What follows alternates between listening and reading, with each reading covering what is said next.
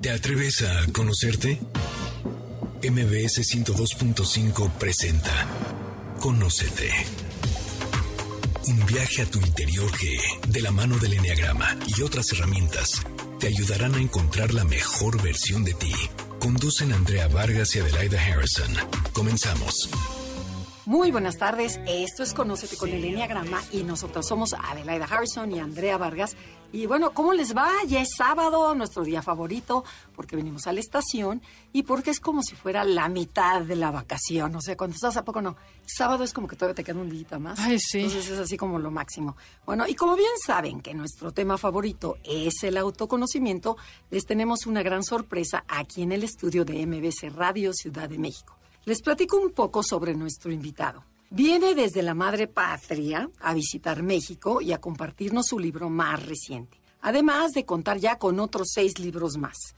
También les quiero decir que es nuestro colega en Enneagrama, compartimos la misma pasión y entusiasmo por ayudar a la gente a conocerse. Es muy famoso por su conocimiento, por agitar y despertar conciencias, pero en mi opinión, yo creo que en nuestra opinión también Adelaida piensa lo mismo, es famoso principalmente por su manera tan agradable, divertida y sencilla para impartir esta herramienta de autoconocimiento llamada Enneagrama. Y bueno, te saludo Ade y platícanos de ya quién está con nosotros para que los radioescuchos sepan de qué se trata. Eh, bueno, pues primero que nada, hola y bienvenidos todos. Gracias por estar aquí con nosotros, porque además hoy vamos a platicar de historias muy personales de él, de nosotros. El invitado que tenemos, además de todo, tiene un proyecto juvenil que a lo mejor no lo saben aquí, eh, la academia, que es para ayudar a chavos a encontrarse, a ejercer liderazgo, a desarrollar mil cosas. Y por supuesto, las primeras tres sesiones son de Enneagrama. Y Andrea y yo llevamos dando en México esa clase a sus alumnos durante cinco años o seis que lleva en México.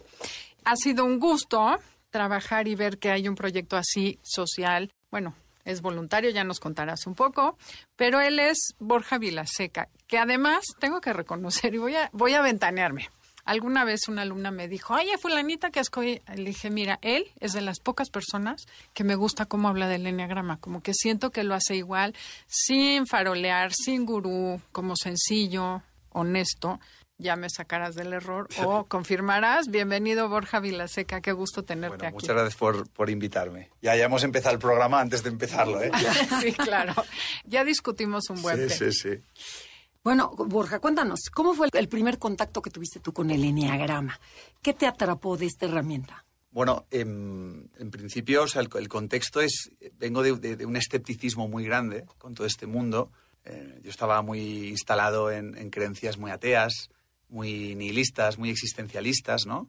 Y, ya estaba que no podía más de sufrir, ¿no? Entonces estaba ya con una mentalidad muy depresiva, muy, muy suicida. Y entonces en ese contexto es cuando en el año 2005 me hablan del Enneagrama y, y, nada, me fui a comprar un libro a la librería, un libro de Maite Melendo, y me dio mucha vergüenza ir a la sección de autoayuda, que nadie me viera, y nada, cuando cogí el libro y... ¿Y me escondí? Y lo escondí tal, ostras, de pronto cuando empecé a leer uno de los eneatipos, lo subrayé entero y, me quedé impresionadísimo porque, claro, estaba tan descentrado que era del libro, ¿no? La parte oscura, la parte egoica.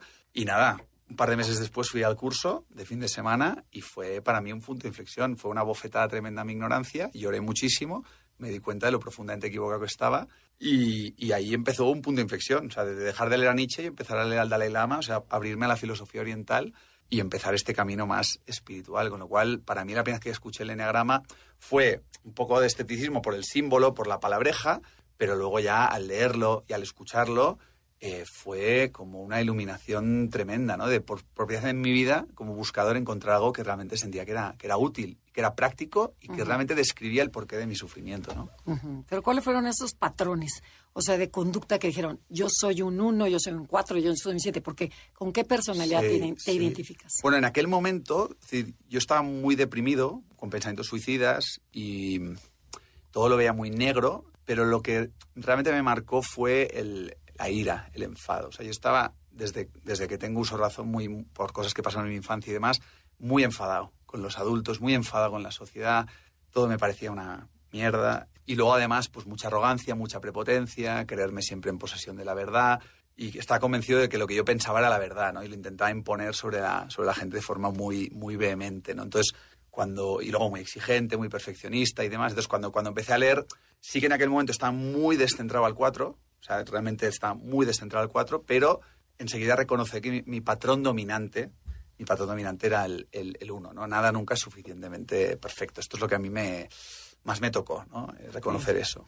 Ok. Bueno, Borja, como todos sabemos o lo que tratamos de hablar aquí siempre es, primero, tú no eres tu personalidad. Tu personalidad es una estrategia que usas para agradar o pertenecer en el mundo en el que creciste. Entonces, vámonos a ese niño de siete años y qué estrategia o qué era lo lindo o lo bueno que te dejó tu personalidad y mm. cuál es la sombra que tiene esa personalidad o esa estrategia que usaste automáticamente durante tantos años. Bueno, los recuerdos que tengo, un poco, y lo que me cuentan también familiares, con siete años, em, un poco que era un niño muy, muy alegre, muy entusiasta, muy movido y muy cariñoso, muy cariñoso, o sea, extremadamente cariñoso y muy inquieto, ¿no? Muy inquieto, ¿no? no en todo, mentalmente, activamente, ¿no? Y, la sombra, claro, ahí ya se mezclaría un poco em, las condiciones meteorológicas a las que estuvo sujeta esa semilla, ¿no? Que, que es mi verdadera esencia. Entonces, claro, no puedo evitar, al pensar en mi infancia, pues bueno, pues vivir en un contexto pues muy disfuncional, muy marcado por maltratos psicológicos, por mucha violencia psicológica. Fue una experiencia, pues como todas, la realidad es neutra, pero para mí fue un infierno, psicológicamente hablando. Entonces, claro, es, todo eso lo que generó es muchísima represión. Claro. Muchísima represión, muchísima represión por sentir que si mostraba o contradecía eh, pues me caía la, la, del atún, ¿no? Y había, pues eso también, pues entiendo que me, influenció muchísimo, ¿no? Entonces luego, pues poco a poco, esa represión culminó hacia los veintipocos años, pues en un estallido eh, tremendo de, agresividad y de, y de ira, como, como les contaba antes, ¿no? Y eso fue lo que me llevó a buscar desde muy jovencito, desde los 19 años que estoy buscando, buscándome, y finalmente pues me apareció el, el, el ¿no? Es que una de las cosas que mencionamos, nosotros trabajamos mucho los niveles de conciencia o de integración de Rizzo Hudson porque creemos que dependiendo de la infancia que tuviste, mientras más fuerte o dura fue, más se fija el ego como un mecanismo de supervivencia. Entonces, uno, acabas de confirmar, o sea, nos confirmas eso, pero también es un poco saber que ese ego no lo vamos a romper, no lo vamos a vencer, simplemente es conocerlo, comprenderlo y trascenderlo, ¿no? Para dejarlo ir cuando ya no lo necesitamos. ¿Qué tanto estás de acuerdo o qué tanto sientes que a ti te ha liberado, pero sin embargo te funcionó esa estrategia cuando eras un niño? Sí, bueno, yo por mi experiencia he verificado que uno nace con, con un esqueleto psicológico, uno nace con una semilla, en esa semilla hay un fruto en potencia, que hay un modelo mental, un eneatipo, y luego también el esqueleto físico, y luego en función de las condiciones meteorológicas, pues evidentemente todo el la construcción del ego, que tiene que ver con el desarrollo del cerebro, la aparición de la mente, la aparición del lenguaje, la construcción ilusoria de un yo, tejido con creencias y pensamientos egoicos. Todo eso es súper necesario, como tú bien has dicho, es una estrategia para sobrevivir emocionalmente. Se va sepultando tu verdadera esencia, tu verdadera identidad, el ser, la esencia, esa parte espiritual. Y entonces a partir de las condiciones meteorológicas, pues claro, ese ego, ese yo, pues bueno, pues, pues, pues también toma un poco de ese entorno social y familiar, de ese condicionamiento, de esas experiencias que hemos comentado, ¿no? Entonces, llega un momento en el que estoy muy de acuerdo con lo que has dicho, que en mi caso pues hay, hay, una crisis, hay una saturación de sufrimiento, hay una saturación del propio sistema que colapsa. En mi caso pues tuve la fortuna de que colapsó muy jovencito porque había construido un ego muy grande para sobrevivir a, esa infancia que brevemente os, he comentado, que en su día pues fue un infierno y ahora lo veo como una bendición, porque si bien hay unos traumas que no voy a sanar en la vida, los traumas quedan registrados en el ego, cuando estoy conectado con el ser, el trauma no tiene poder sobre mí pero bueno, sé que voy a convivir con eso toda mi vida, pero tienes luego destellos y momentos de trascendencia, momentos de salir de esa jaula mental, momentos de desidentificación y de una disolución total de la mente, del ego y del pensamiento y por tanto del trauma. Y ahí es donde uno reconecta y es una experiencia sin experimentador con esa esencia de la que también habla el Enneagrama y te inunda pues una serie de cualidades y de sensaciones que contrastan muchísimo con, con las del personaje eh, habitual. Con lo cual, estoy muy de acuerdo con lo que has dicho al principio y me encanta que es que el enneagrama no, no cabe lo que somos. Lo que somos es indescriptible, porque si le podemos poner una palabra sería conciencia, ¿no? un estado de dicha, de presencia, de verdad, ¿no? Pero todo esto son conceptos, son palabras y no, y no, y no caben. Entonces el enneagrama para mí es un, es un mapa que describe el personaje muy bien, que describe el trauma muy bien, que describe un poco cómo funciona tu mente arquetípicamente y luego también que te propone unas claves, un, un, proceso de transformación para salir de esa jaula egoica y poder vivenciar, en mi caso, pues temporalmente, destellos, vislumbres de, de esa conexión con lo que los místicos llaman Dios, ¿no? Y, por eso para mí es la, mejor herramienta que he conocido, porque es de psicología, pero también de espiritualidad, ¿no? Claro, que al final es lo mismo. Exactamente, antes de, porque tú vas a dar el corte, pero sí que nos platiques entre ese puente que existe, ¿no? Entre el enneagrama y la, y la espiritualidad.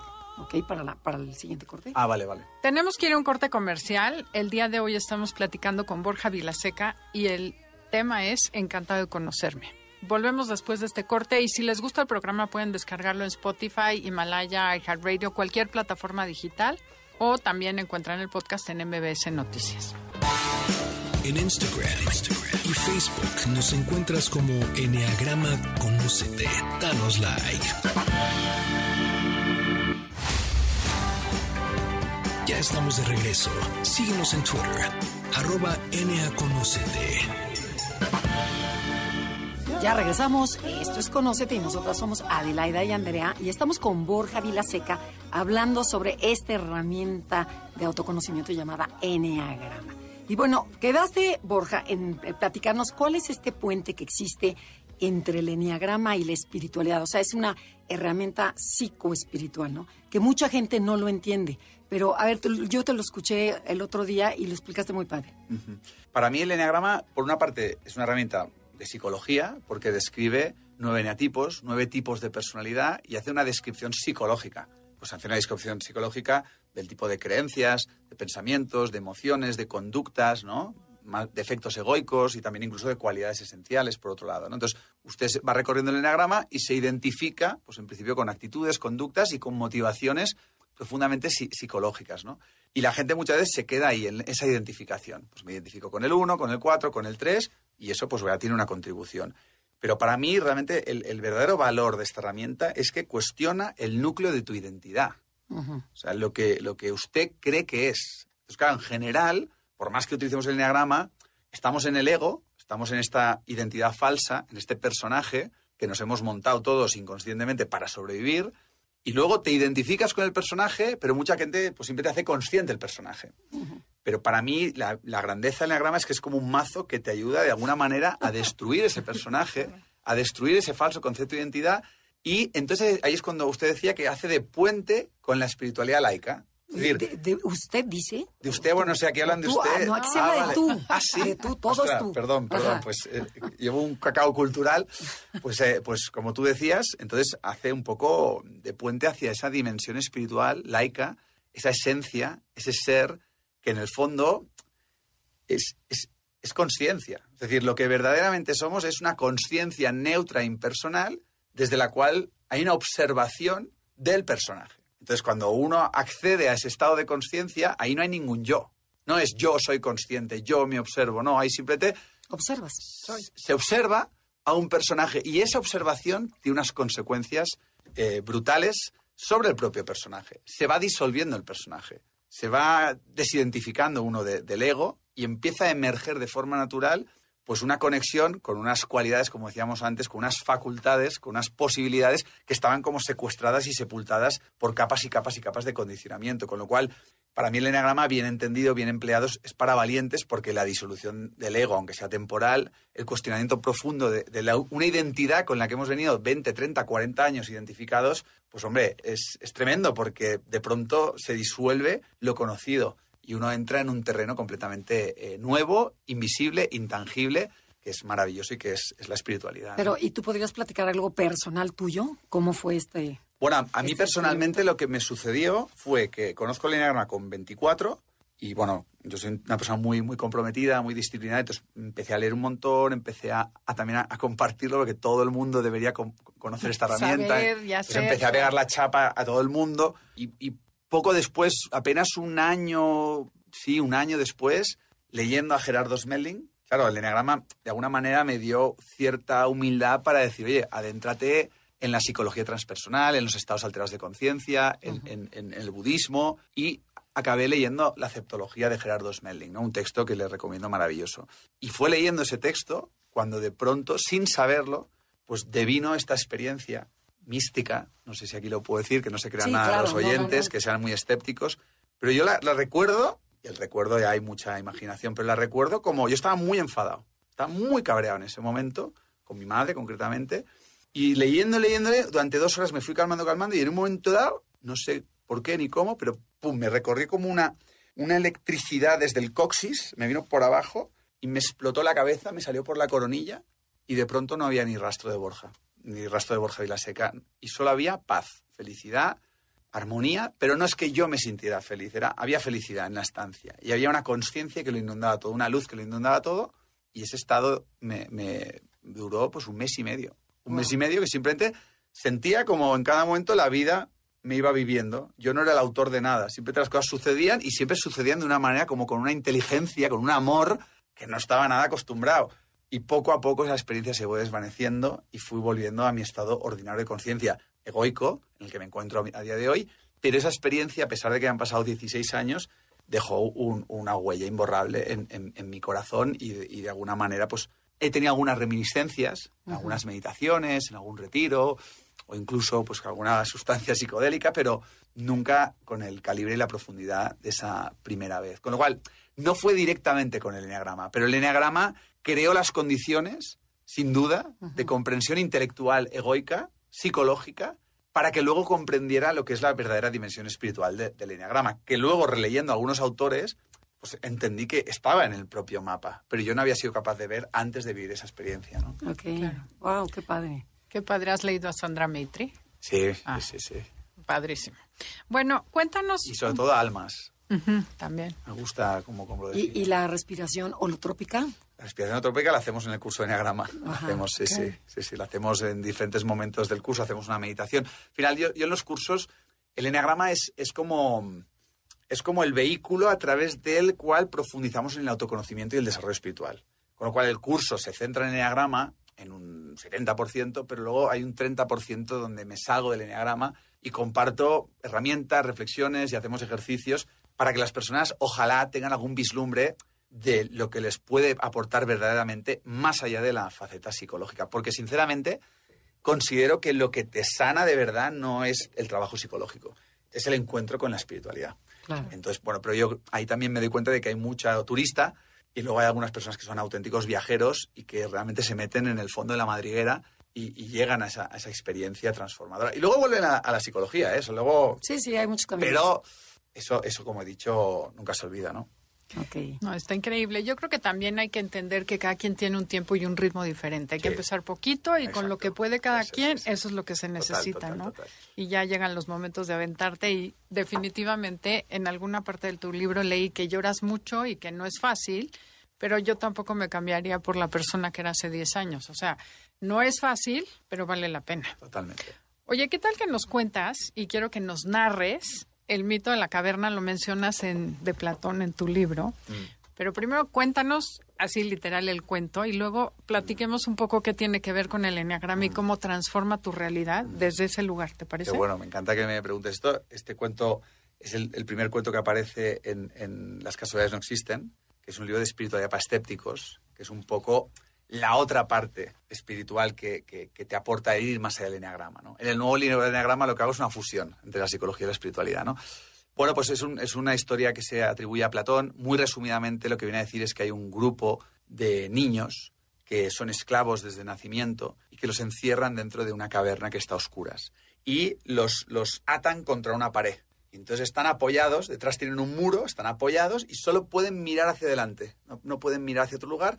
Y delante suyo, en la medida que van creciendo y se hacen mayores, ven unas, unas sombras. Ven unas sombras que se van moviendo y pues eso es la única realidad que ellos tienen en su vida, esas sombras, ¿no? Que identifican con ciertos, pues, pues, pues, ciertas cosas, ciertas formas, ¿no? Y esa es la única realidad. Ellos se creen que eso es la realidad porque no, no, no han visto nada más. Es lo que han vivido. No conocen nada más. No lo pueden comparar, ni contrastar, ni, ni cuestionar, porque eso es lo único que han visto toda su vida, ¿no? Claro, en un momento dado se cuenta que uno de estos esclavos, pues se quita eh, pues, los garrotes, ¿no? Y, y se da cuenta de que es libre, ¿no? Que puede liberarse y sale Y al otro lado de la pared donde están apoyados hay un pasillo y se da cuenta de que detrás de ese pasillo hay unas hogueras y hay como unos, bueno, hay unos, unos objetos. Como títeres. Como títeres que, que van apareciendo. Y claro, el, el, el, fuego, la luz del fuego proyectada a través de esos objetos es lo que crea las sombras en la pared. Entonces se da cuenta por primera vez en su vida que todo lo que ha estado viendo a lo largo de su vida era mentira. Era una falsedad, una distorsión. Que lo que él creía que era verdad, en realidad eran unas sombras de unos objetos proyectados por un fuego hasta totalmente confundido. Sigue profundizando y se da cuenta que al fondo de, del pasillo hay una salida y sale de la cueva y sale al aire libre y por primera vez ve la luz del sol y la luz del sol le ciega, ¿no? Paradójicamente. Y cuando sus ojos se acostumbran, empieza a ver pues, la naturaleza, árboles, nubes, aire, ríos, empieza a ver hola, una realidad mucho más real, verdadera de la que estaba acostumbrado. Se da cuenta que toda su vida ha sido un engaño, una ilusión, una mentira, una ficción, ¿no? Entonces vuelve dentro, como creo que les pasa Como a muchas a todos personas. los que conocemos el a todas las enneagrama. personas que han despertado, que han conocido el enneagrama, vuelven dentro ingenuamente, ingenuamente, con muy buenas intenciones, movidas por ignorancia, y decir, ¡eh! Que somos esclavos. Que somos esclavos desde el día que nacimos. Que ahí fuera hay una realidad que es la verdaderamente real. Que esto que estamos viendo no es real, son sombras proyectadas por un fuego iluminado, no sé qué. Y los esclavos reaccionan poniéndose a la defensiva, ridiculizándolo o poniéndose violentamente, porque a nadie le gusta al principio saber que es un esclavo, a nadie le gusta saber que vive en la ignorancia, en la inconsciencia, y entonces finalmente se cuenta en nuestros relatos que uno de ellos, oye, pues también se quita las cadenas, coge una piedra, mata al hombre libre y se vuelve a poner la cadena. Ay, no. Y esto es un poco un, un guiño que dicen que hace Platón a Sócrates, porque Sócrates fue asesinado por, por intentar compartir la verdad a sus coetáneos. ¿no? Con lo cual, al final, la metáfora de este cuento es que la gran mayoría de personas vivimos en el Matrix, en el Matrix de nuestra mente, creyéndonos que nuestros pensamientos son reales. De esto se aprovecha el sistema que nos mantiene hipnotizados. Y bueno, pues cuando alguno de los ingenuos, como los tres que estamos aquí, pues compartimos el enneagrama o la luz o que somos esclavos, pues nos cae un poco la del atún porque las personas fundamentalmente no quieren ser libres, quieren permanecer en su esclavitud, ¿no? que es su zona de comodidad. Padrísimo. No, muy ilustrativo. ¿Qué tal? Tenemos que ir a un corte comercial. Estamos en Conócete. El tema del día de hoy, como ven, es Encantado de conocerme con Borja Vilaseca. Comuníquense con nosotros en redes sociales, Instagram, Facebook, Enneagrama Conócete o mándenos un correo a info arroba. En Instagram, Instagram y Facebook nos encuentras como Enneagrama Conócete. Danos like. Estamos de regreso. Síguenos en Twitter, arroba NAConócete. Ya regresamos. Esto es Conócete y nosotras somos Adelaida Harrison y Andrea Vargas y estamos transmitiendo desde MBS Radio Ciudad de México. Y estamos con Borja Vilaseca platicando sobre esta poderosa herramienta de Enneagrama y de encantados de conocernos. O sea, que de verdad a veces es un susto. Porque Encantados, no Porque tanto. primero no te gusta, pero luego ya te va gustando, ¿no? Y vas viendo y te va, vas, estás contento con esta parte. Pero cuéntanos, en tu libro hablas sobre el ego espiritual y sobre los disfraces que usa para poder sobrevivir. Bueno, el, el- el ámbito del autoconocimiento y la espiritualidad, pues afortunadamente se está popularizando gracias a podcasts como, como este que llega tan a tanta gente y les agradezco que me, que me inviten, que me invitéis, perdón.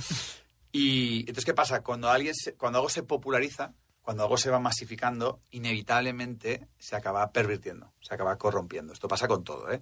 Es lo que hace el ego. Entonces, ¿qué pasa? Que vivimos en una sociedad egoica, que tiene una educación egoica, un sistema egoico, un gobierno egoico, unos medios de comunicación egoicos. Entonces, claro, lo normal es que todos estemos pues, identificados excesivamente con el ego, ¿no?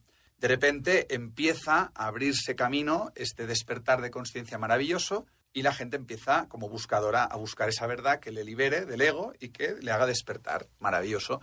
¿Qué pasa? Que en el proceso, muchas veces, claro, cuando recibimos esta información, al principio la recibimos estando muy identificados con el ego. Entonces, más allá de que tengamos algún vislumbre, que suele suceder, muchas veces, si nos perpetuamos excesivamente en el ego, claro, empezamos a utilizar el enneagrama de forma egoica. Empezamos a utilizar la espiritualidad, los mensajes universales, de forma egoica. Y a esto se le viene llamando el ego espiritual. Porque el ego lo hace, lo corrompe todo, incluso la espiritualidad, que es la paradoja, es la gran paradoja. Entonces, claro, encontramos a gente que utiliza el conocimiento, la herramienta, la reflexión, pero lo hace desde el ego y por tanto está reafirmando y perpetuando Su ego. ego, pero el ego se ha sofisticado tiene un contenido espiritual, sus pensamientos pues ya tienen un contenido más espiritual, entonces la persona se cree que está más evolucionada o más iluminada. Pero sigue, o sea, en vez de hablar de coches, pues ahora habla de Buda. Pero quien habla es el ego. Entonces, es un poco para mí es el último obstáculo. Sí, muy peligroso, ¿no? Oye, pero además. Forma parte una- del camino, Andrea. O sea, es el último obstáculo. Entonces, hacerlo consciente es importantísimo para simplemente darte cuenta y, y, ah, padre, esto es el ego espiritual y venga, seguir cuestionando. Seguir cuestionándote para, para poder estar más cerca del ser, ¿no? No, justo cuando crees que te iluminaste, acabas de perder la iluminación. Una vez nos tocó en un curso, que no vamos a decir nombres, era un maestro picudísimo, y entonces nos concedieron una hora o dos horas con él para escuchar su sabiduría, porque no éramos del nivel como para acceder a tener clase directa con esta persona, pero se bota la puntada de decirnos y narrarnos. Así voy a citar. Cuando yo me iluminé, y no sé qué dijo después, porque en ese momento dejé de escuchar cualquier cosa que esa persona me fuera a decir. O sea, es como la medalla a la humildad, en cuanto la aceptas, ya no la mereces, ¿no?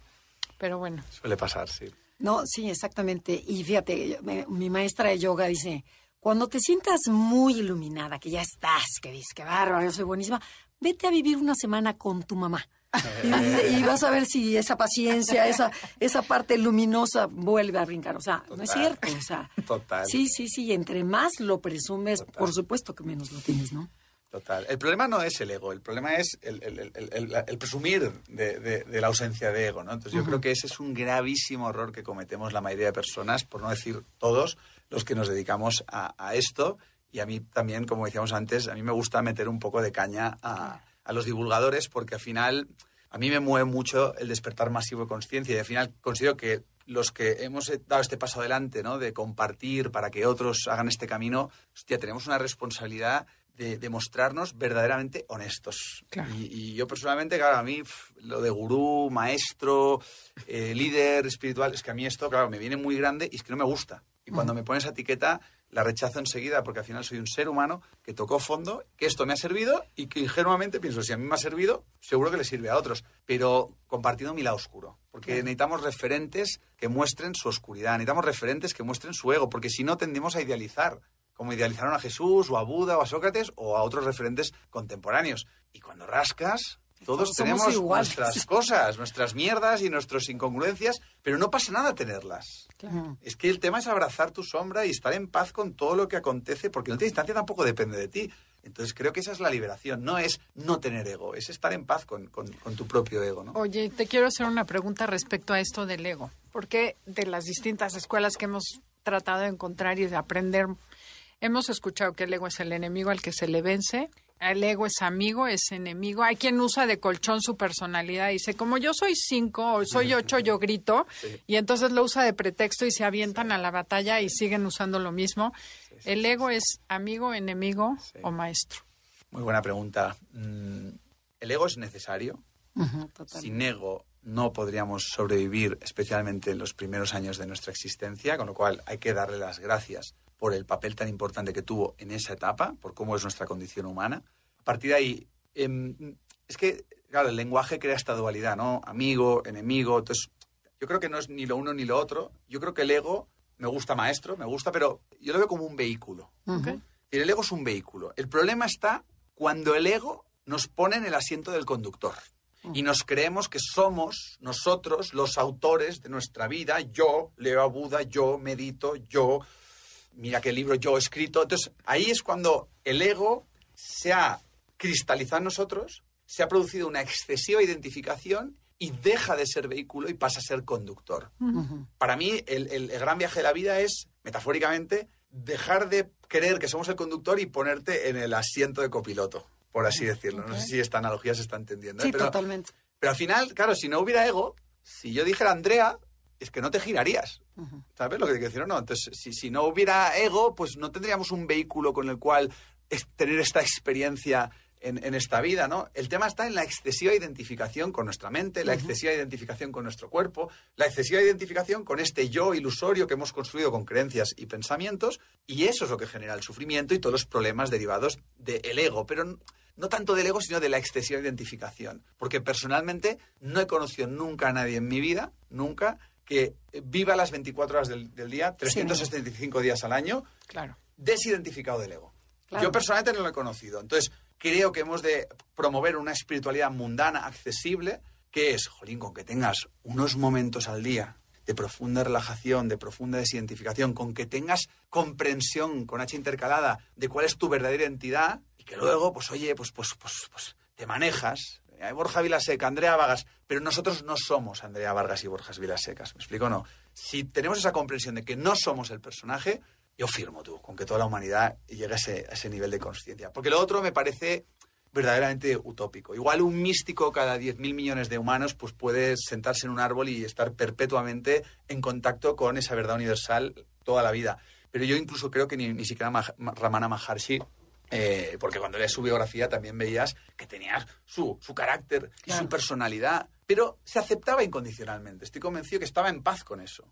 Porque al final no soy el autor de nada de lo que sucede en mi vida, no soy el autor de la desidentificación, no soy el autor de la identificación. Cuando llega un momento en esa espiritualidad que te rindes, que aceptas y estás en paz con lo que acontece, incluso estás en paz cuando no estás en paz con lo que acontece.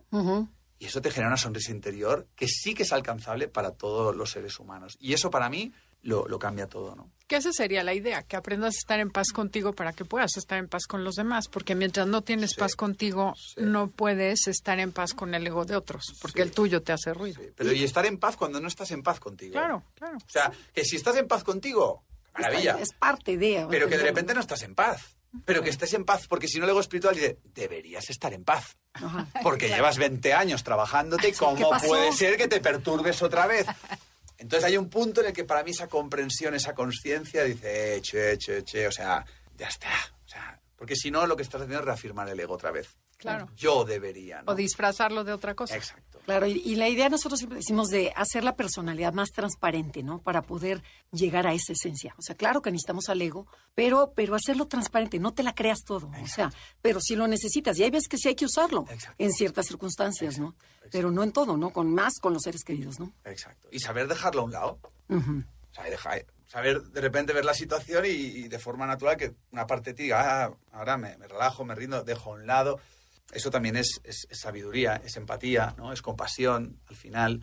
Em, pero bueno, al final, ya os digo, para mí el, viaje me, gusta mucho el Advaita. Soy muy fan, de la filosofía Advaita, que al final llega un momento en que em, te dejas en paz.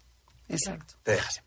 Oye, y tú también hablas de estas personas sabias, este arte de saber, de saborear. ¿Cómo definirías a una persona sabia? Bueno, yo creo que tiene muchas acepciones la sabiduría. Una de ellas es saber. Un sabio sabe. ¿no? Entonces, oye, ¿tú sabes, ¿tú sabes poner un clavo en la pared y colgar un cuadro o tú crees que sabes? Si crees que sabes, te darás un golpe en el dedo y romperás la pared. Yo creía que sabía y el que sabe, pues lo sabe perfectamente cómo colgarlo, ¿no?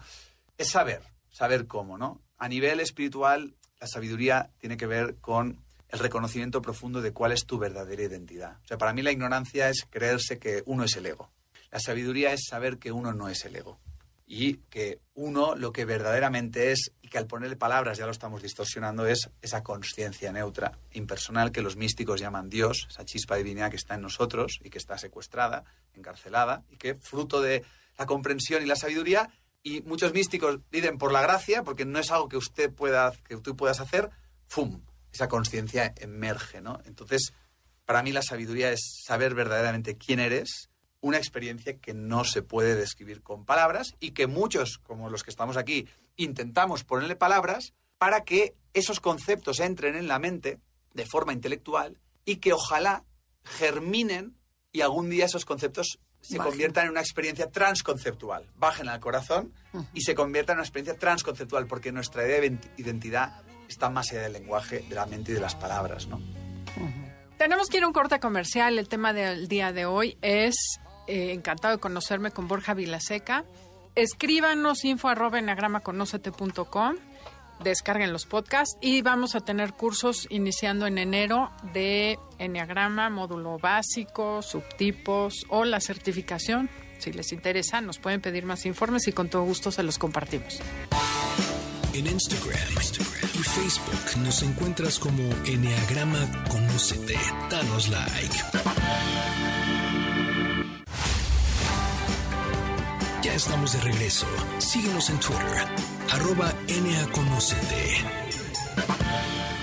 Ya regresamos. Esto es Conócete y nosotras somos Adelaida y Andrea y estamos con Borja Vilaseca hablando sobre encantado de conocernos. Y este, bueno, y de verdad, ¿eh? Qué gusto tenerte aquí en el, en el estudio.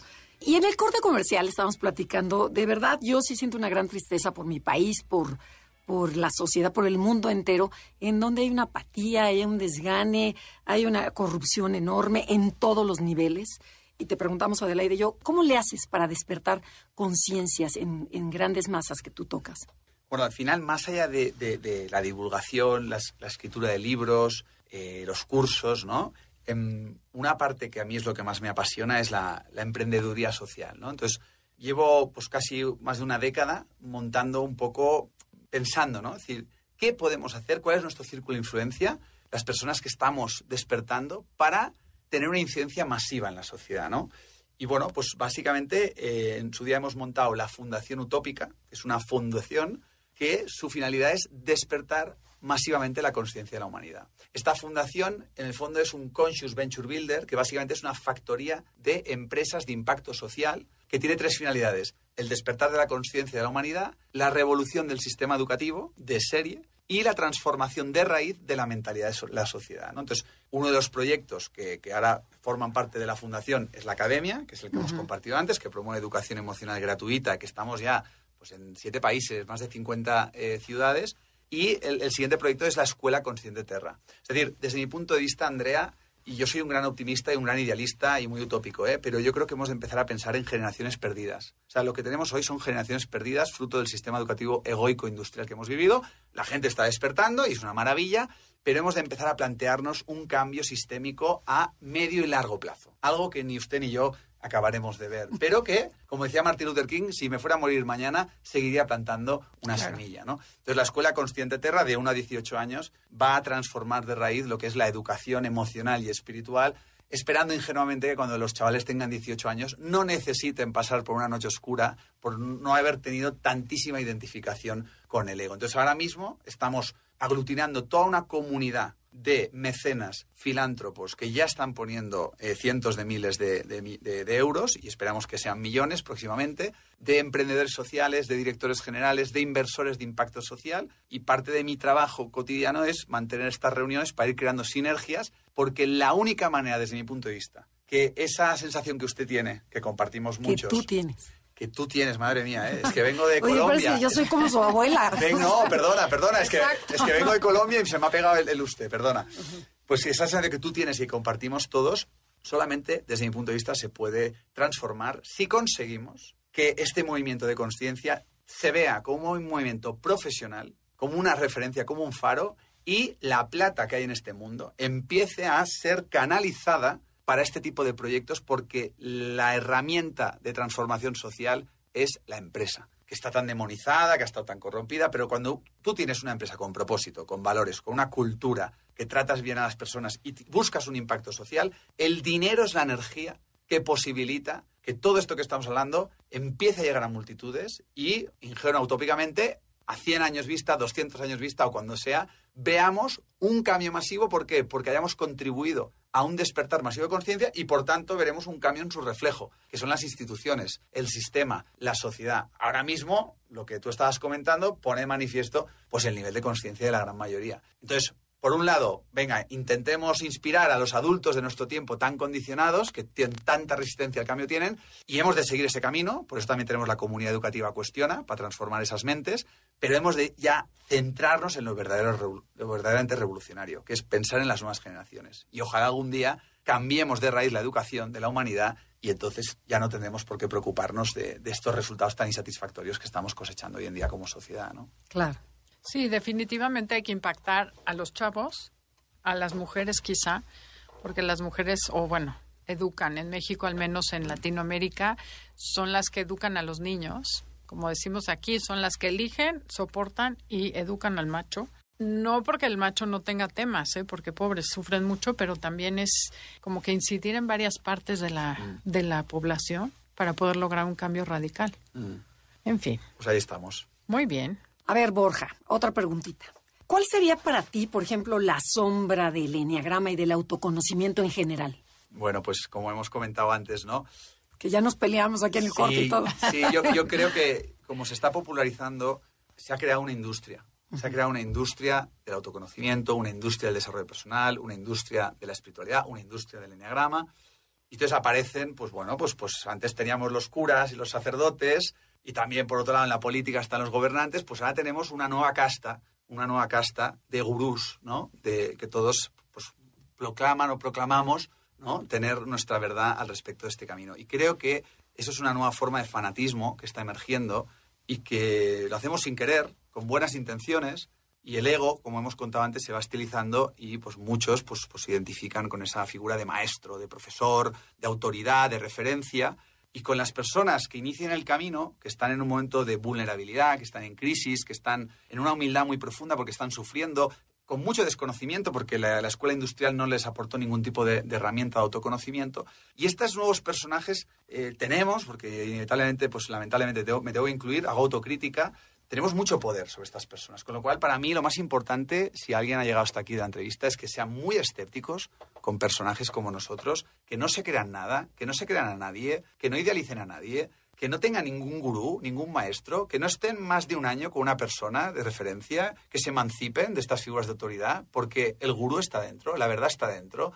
Tú eres lo más importante en tu vida, tú eres el único que sabes qué hacer con tu vida. Entonces, oye, tener la humildad de tener referentes es importantísimo, pero hay que tener la valentía de matar psicológicamente a nuestros referentes para convertirnos en nuestro propio referente y seguir nuestro camino. Porque a mí personalmente, igual que tú comentabas que te, que te que sientes un poco el tema de la corrupción, el sistema y tal, a mí algo que me mueve es cómo se está corrompiendo el ámbito del autoconocimiento debido a estos gurús que no paran de, salir sin parar y el poder que están eh, teniendo cada vez más, convirtiendo a la espiritualidad, el autoconocimiento, el camino místico, que es una bendición, en una industria de autoayuda eh, que se está convirtiendo en, la religión del siglo XXI. evidentemente, todo esto, si está pasando, es porque tiene que pasar y es perfecto y forma parte del plan y no nos queda más remedio que aceptarlo, pero ojalá que también quienes tenemos esta responsabilidad o hemos adoptado este, este rol social, pues nos mostremos eh, con honestidad y sobre todo pues intentemos no crear seguidores, sino crear nuevos líderes y nuevos referentes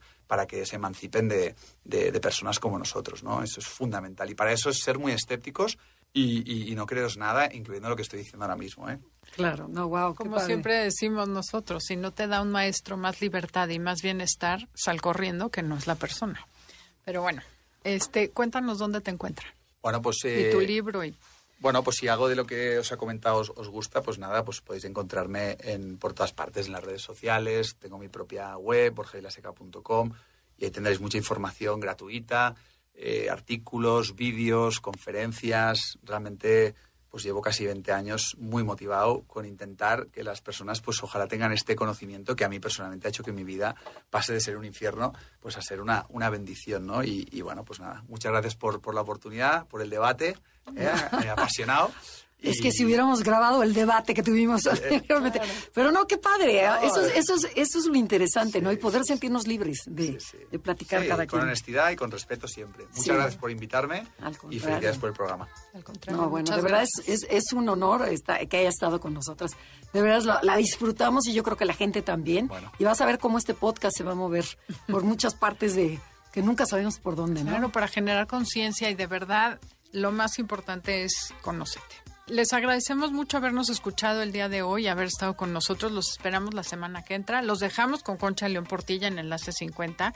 Esto fue Conócete con Andrea y Adelaida. Gracias a todo el equipo de producción, Felipe, Yanín, Beto, porque sin ustedes no hubiera sido posible este programa. Hasta la próxima. Te esperamos en la siguiente emisión para seguir en el camino del autoconocimiento.